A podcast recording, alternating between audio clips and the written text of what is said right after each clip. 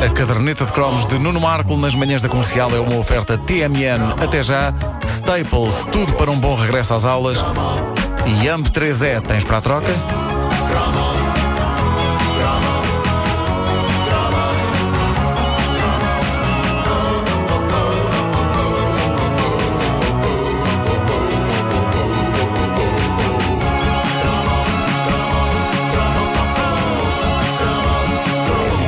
Fita mítica? Pois temos, sim senhor, e esta teve um grande impacto porque, para muitos de nós, foi a primeira vez que vimos uma das grandes sex symbols da era croma no cinema, Daryl Hannah. Ninguém se esquece do dia em que viu Splash, a sereia. A little secret she's trying to keep all to herself.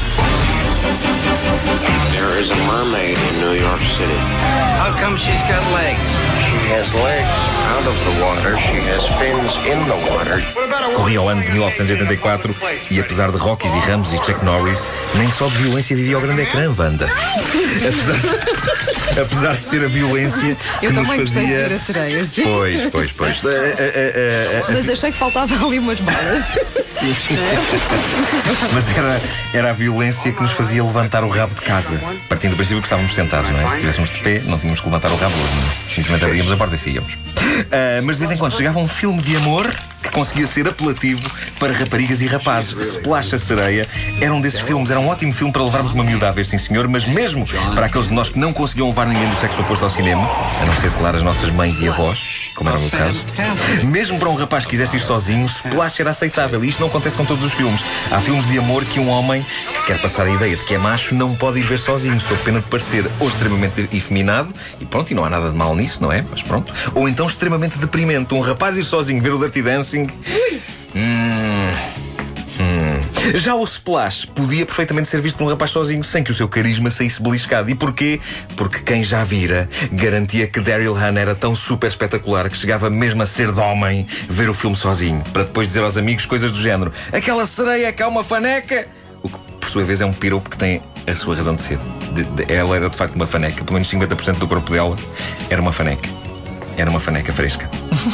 O filme contava a história de uma sereia que salva a vida a um pacato nova-iorquino, interpretado por Tom Hanks, e que decide ir ter com ele a Nova York. Sucede que, rapidamente, cientistas impiedosos querem deitar-lhe as mãos e usá-la como cobaia de experiências, o que é inadmissível. Não se faz. Splash a Sereia foi um grandioso êxito em todo o mundo. Talvez hoje em dia, mundo cínico em que nos tornamos, haja a ideia de que aquilo era a típica fantasia romântica oca dos anos 80, mas a verdade é que o filme foi nomeado para melhor argumento nos Oscars. Foi? De 85. Foi. Não se fazia muita coisa naquela altura. E. Estava a pensar nisso realmente. Quem eram os Há, outros? há que ver a concorrência. E não sei quem era, pá, olha, é questão de se ir ver, mas e, e também melhor comédia nos Globos de Ouro do mesmo ano.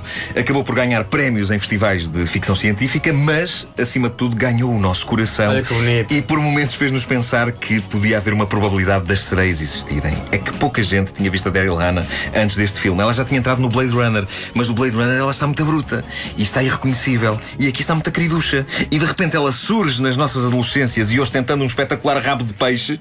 E ninguém esquece a sequência em que ela está na banheira, tomando um retemperador banho de imersão e de repente mete a cauda de fora. Pois é. São coisas que marcam uma pessoa, quer estejamos a falar de apreciadores de mulheres louras, quer estejamos a falar de apreciadores de pescada cozida. Para Mas jovens aquilo como é que era? Bastava alguém entornar um copo por cima dela que surgiam logo as escamas, não era assim? É, eu acho que ela, ela- eu acho que ela, tinha- pá. ela tinha o controle, ela, ela, podia pôr cauda ou pernas. certeza. Não Olha, podia? não, eu acho que Ah, bastava, não? bastava Acho apanhar era- com água, era. Não é? Para aquilo acontecer. Mandava-lhe água para ela- cima, pumba, calda. Era. Exato, é. Ela, assustava, ela quando via um barbecue assustava-se. Foi engalhado. Bom, para jovens solitários, isto era uma proposta espetacular. Como houve outras ao longo daquela década no cinema, por muito que pensássemos como era difícil o jogo do amor, na vida real o cinema mostrava-nos situações surreais de romance que pareciam querer dizer-nos: calma, tudo pode acontecer. E nós dávamos por nós a pensar: sim, é pá, de facto, uma mulher peixe que anda para lá perdida no mar e não conhece muito do que se passa em terra deve ter muito menos preconceitos no que toca a caixas de óculos. Era só preciso ultrapassar aquela maçada inconveniente de, pronto, não existirem, não é? Não existirem. Mas pelo menos filmes como Splash davam-nos alguma esperança. Outro que nos apresentava uma proposta alternativa às mulheres normais era o clássico Que Loucura de Mulher, de Espera aí, 1985. vais falar de Kelly LeBrock? Sim, um ano depois de Splash. Eu acho a parada, a parada de mulheres impossíveis aumentava com a história de dois geeks de informática que inventam um programa de computador que se transforma na Kelly LeBrock.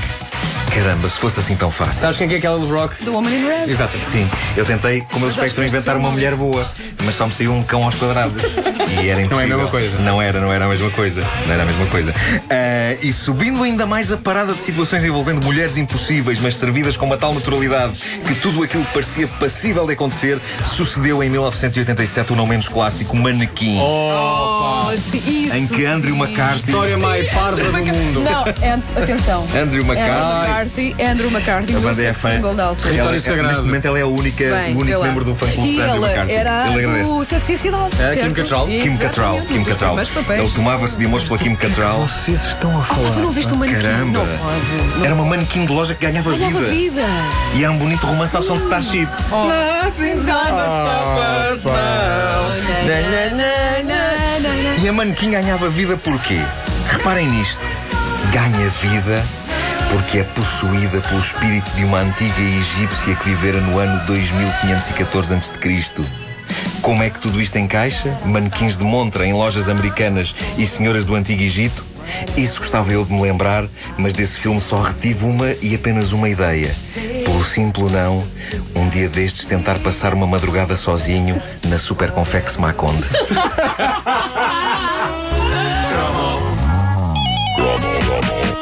A caderneta de cromos, uma oferta TMN até já, Staples, tudo para um bom regresso às aulas e AMP3E.